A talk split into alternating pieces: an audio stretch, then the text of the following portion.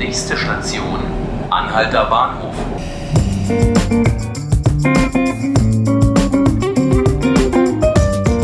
Hallo und herzlich willkommen zu 5 Minuten Berlin, dem Tagesspiegel Podcast.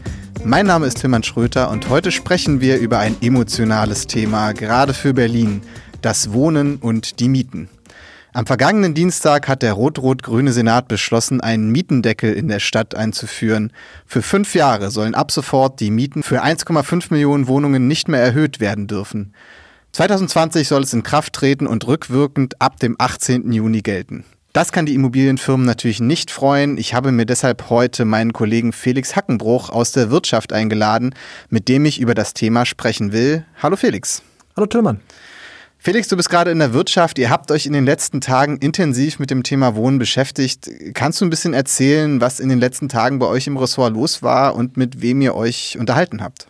Ja, also zuerst mal ist es natürlich nicht nur das Wirtschaftsressort, das das Thema Mieten und Wohnen umtreibt. Das ist ja ein gesamtgesellschaftliches äh, Problem, das da gerade in Berlin sich auftut. Natürlich wird auch viel im Berlin-Ressort schon gemacht. Mit auch wem gehört Berlin beschäftigen wir uns ja seit Monaten. Jetzt ganz konkret haben wir aber äh, zwei große Interviews führen können, auch Exklusivinterviews. Einmal mit Michael Zahn, das ist der deutsche Wohnchef. Das äh, war ja am Sonntag auch groß im Blatt.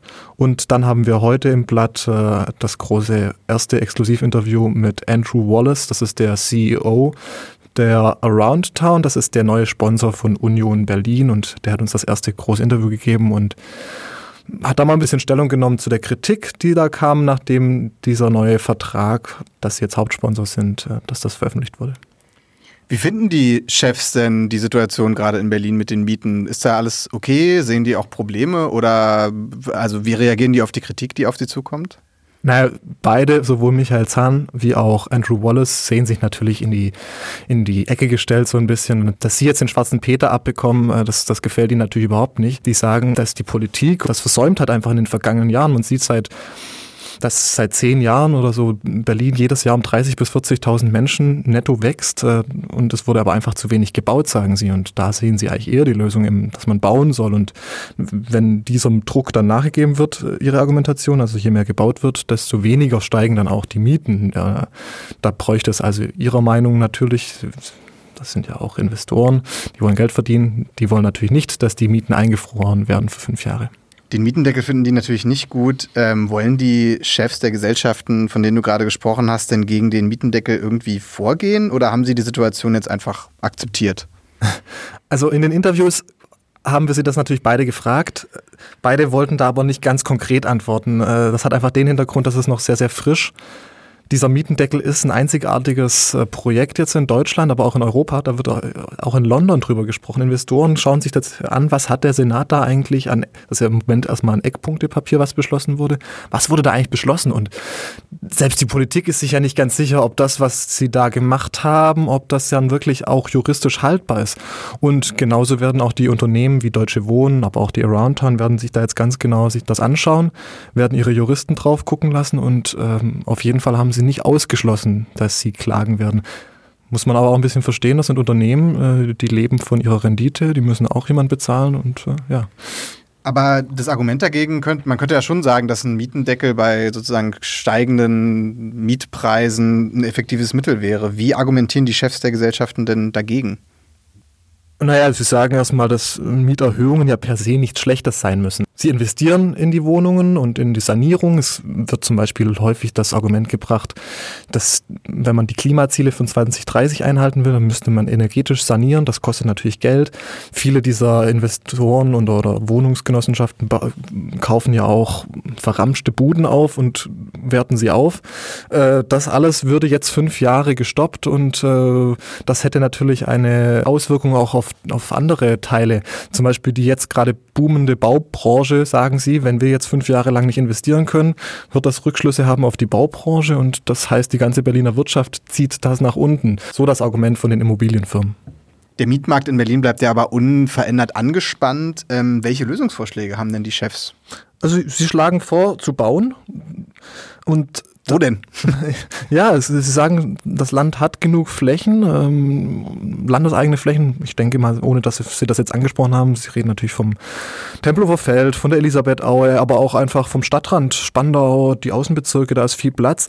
Das ist das eine. Sie sagen, diese Flächen müssen einfach mal bereitgestellt werden und dann beschweren Sie sich aber auch, dass äh, das Problem existiert, dass es viel zu lange dauert, bis man dann Genehmigungen bekommt und dass es viel zu teuer ist. Bauen ist viel zu teuer, sagen Sie. Auch äh, die, die Nachverdichtung äh, ist äh, ein teures Geschäft und Sie sagen auch, äh, die Aufstockung von Häusern wäre zu teuer. Sie wünschen sich, dass man nicht nur vierstöckig, sondern vielleicht auch achtstöckig bauen kann. Ja, und letztlich wünschen Sie einfach eine Wohnungsbauoffensive, genau. Also einfach, dass man investieren kann. Aber im Moment ist es einfach so, sagen Sie, kein Investor lässt sich jetzt richtig darauf ein, Wohnungen zu bauen, vielleicht noch Gewerbe, aber nicht, nicht Wohnungen. Ihr habt ja auch mit dem Chef von Aroundtown gesprochen, Andrew Wallace. Ähm, Aroundtown wird ja zur nächsten Saison neuer Sponsor vom 1. FC Union Berlin. Wie hat Union eigentlich auf die Vorwürfe ihrer Fans reagiert? Da gab es ja massive Proteste aus dem Fanlager, dass sich jetzt gerade Union Berlin, der ja auch so eine starke Arbeiteridentität hat, sich jetzt so eine Immobilienfirma als Hauptsponsor sucht. Ja, also es gab ja, wir hatten ja letzte Woche schon ein Interview mit äh, Christian Arbeit, das ist der Sprecher der Öffentlichkeitschef und auch der Stadionsprecher von Union Berlin. Und äh, er sagte, dass man eben, wenn man in der ersten Bundesliga spielen möchte und wenn man, Union Berlin möchte ja auch ein größeres Stadion bauen mit 37.000 Plätzen und äh, möchte attraktiven, hochklassigen Fußball spielen in der Hauptstadt, dann geht das eben nicht nur mit Zitat äh, Bier und Bratwurst, sondern es braucht auch einfach Geld und dieses Geld bringt jetzt eben Around Town mit. Dazu sagen sie auch, dass Aroundtown natürlich jetzt nicht die, die, schwarzen Schafe auf dem Immobilienmarkt sind und das, das stimmt auch so ein bisschen. Also das sind nicht die allerschlimmsten. Glaubst du denn, dass sich der Senat mit den Immobilienfirmen auf eine Lösung jenseits eines Bietendeckels verständigen kann? Also der deutsche Wohnchef hat im Interview ja vorgeschlagen äh, mit uns, äh, dass er einen, hat einen Wohngipfel angeregt ähm, oder einen Mietengipfel. Ähm, mal schauen, ob das wirklich so weit kommt. Im Moment hat der Senat natürlich äh, eigentlich gar nicht so das große Bedürfnis, vielleicht mit äh, denen zu sprechen, solange nämlich ihr Mietendeckel verfassungskonform ist. Mal schauen, wie das die Gerichte bewerten. Da wird es bestimmt nochmal juristisches Nachspiel geben und dann mal schauen, ob, äh, ob da nochmal nachverhandelt werden muss zwischen den beiden Partien. Generell wäre es aber natürlich nicht schlecht, wenn sich Politik und Wirtschaft zusammensetzen, um das Problem zu lösen. Denn klar ist, weder die Firmen allein noch die, der Senat alleine können, können das Problem, wie es jetzt gerade besteht, lösen. Bleibt also spannend mit dem Thema Mieten in Berlin. Wir werden auf jeden Fall weiter darüber berichten. Vielen Dank fürs Gespräch, Felix. Sehr gerne. Und das war's mit den 5 Minuten Berlin. Morgen früh gibt es wieder eine neue Folge. Dann begrüßt sich hier mein Kollege Markus Lücker. Ich bedanke mich bei Ihnen fürs Zuhören und wünsche Ihnen noch einen schönen Tag.